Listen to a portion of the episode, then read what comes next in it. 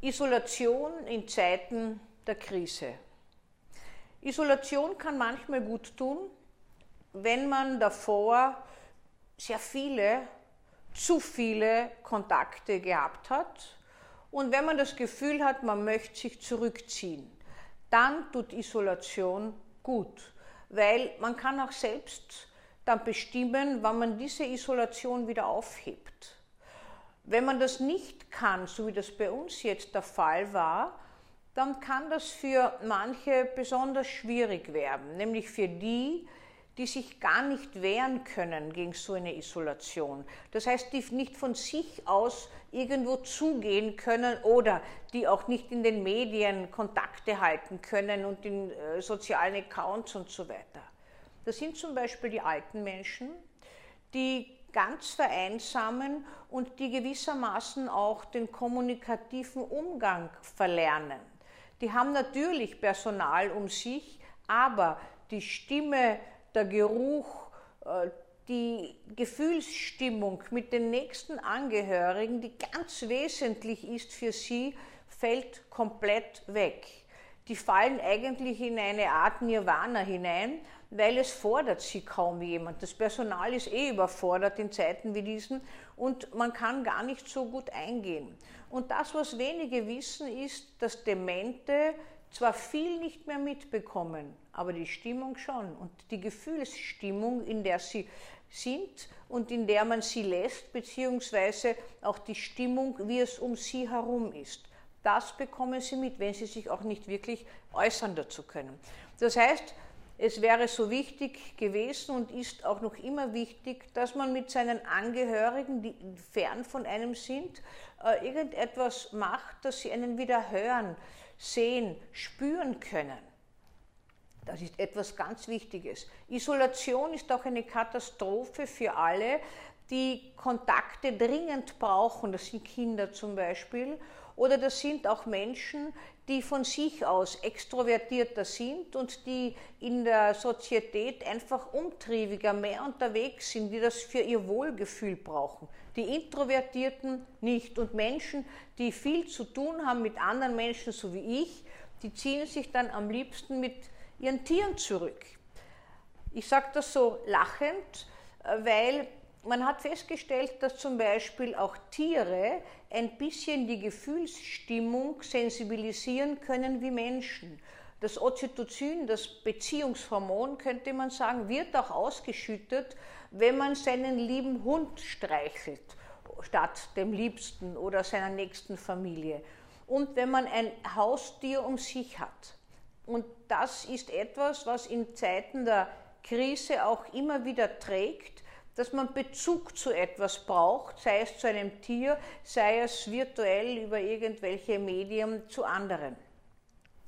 Man weiß aber auch, dass Isolation, wenn sie ganz radikal ist und wenn man ganz vereinsamt, äh, zum Beispiel in Einzelhaft, dass die Menschen grobe psychische Ausfälle haben, wenn sie diese Einzelhaft nicht für sich wollen und für sich nicht so nützen können. Manche wollen das ja auch, ja, dass sie sich zurückziehen können, auch in einem Gefängnis, damit sie nicht mit anderen ständig in Auseinandersetzung geraten oder sich richten müssen. Wenn man aber gewissermaßen so längerfristig ohne allem in einer Zelle nur in Isolation ist, dann kann es sein, dass man psychisch auffällig wird. Man hat festgestellt zum Beispiel, wenn die Reize überhaupt ausfallen, wenn das so ein schalldichter Raum ist, dann fangen Menschen nach einer relativ kurzen Zeit an, sich selber Sinnesreize zu produzieren. Wenn das weitergeht, fangen sie zu halluzinieren an. Das heißt, die Außen äh, Welt wird mit den eigenen äh, Phänomenen belebt, könnte man sagen. Nur leider ist das ein krankhafter Zustand, der äh, denjenigen, der ihn erlebt, völlig aus der Bahn wirft und ganz verwirrt und verworren macht. Das hat man immer wieder festgestellt und hat das auch als Folter leider auch eingesetzt, dass man die Isolationshaft mit Menschen gemacht hat, die man zu einem Geständnis bringen wollte oder die man zur Strafe da hineingesetzt hat.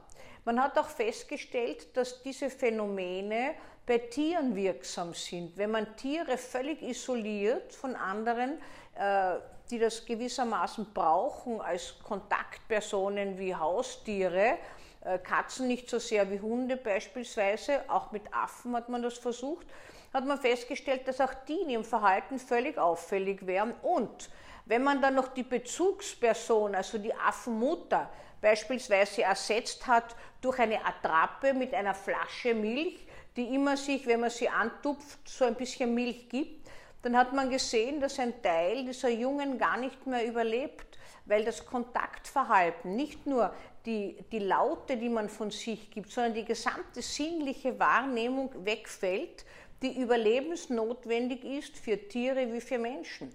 Das heißt, das, was wir hören, was wir sehen, was wir spüren, was wir riechen, ist ganz, ganz wichtig. Das kann man sich natürlich äh, schwer holen, wenn man es nicht wirklich erlebt. Besonders schwer ist so eine Isolation aber auch für Menschen auszuhalten, die an sich selbst immer die Nähe eines anderen brauchen, um sich sicher zu fühlen. Hier wäre allerdings Bedarf angesagt, dass man erübt, auch in sich Halt zu finden, weil so Zeiten, wie wir jetzt gerade erlebt haben, die könnten ja auch in Zukunft wieder mal auftreten und dann wären wir komplett angewiesen auf jemanden anderen. Andererseits ist es so, dass die Isolation auch zu zweit eine Isolation sein kann, wenn man sich nichts mehr zu sagen hat, sich grenzenlos nervt und Aggression sich aufbaut, die letztlich dann in einem aggressiven Schweigen äh, Konflikten ausweicht. Auch diese Art des Aggressionsstaus in Isolation ist bekannt und diese Isolation bedeutet, dass man keine Möglichkeit hat, diese Spannung von sich aus abzuführen in irgendeiner Art und Weise. Natürlich kann man joggen gehen, ist aber auch nicht jedermanns Sache, nicht? Oder sonst irgendwas machen, aber im Austausch mit anderen. Wir haben wohl gesehen, dass der Alkohol ganz am Anfang nicht, weil das hat mich sehr erstaunt, aber allmählich dann schon als Seelentröster fungiert hat. Ich habe sehr genau die Weinlokale äh, und die, die Weinregale immer angeschaut und habe gesehen, die sind also gut geleert immer wieder. Das heißt, so frei nach Wilhelm Busch, wer Sorgen hat, hat auch Likör. Äh, man hat mit dem Alkohol als Seelentröster das Gefühl, die Spannungen leichter loszuwerden kommt aber dann oft in Zustände, dass die Spannungen von sich aus viel leichter abfließen und in Gewalttätigkeit münden können. Frauenhäuser haben sehr darüber geklagt. Schwerste häusliche Gewalt haben wir bislang Gott sei Dank nicht gehabt und hoffen auch, dass das nicht noch kommt.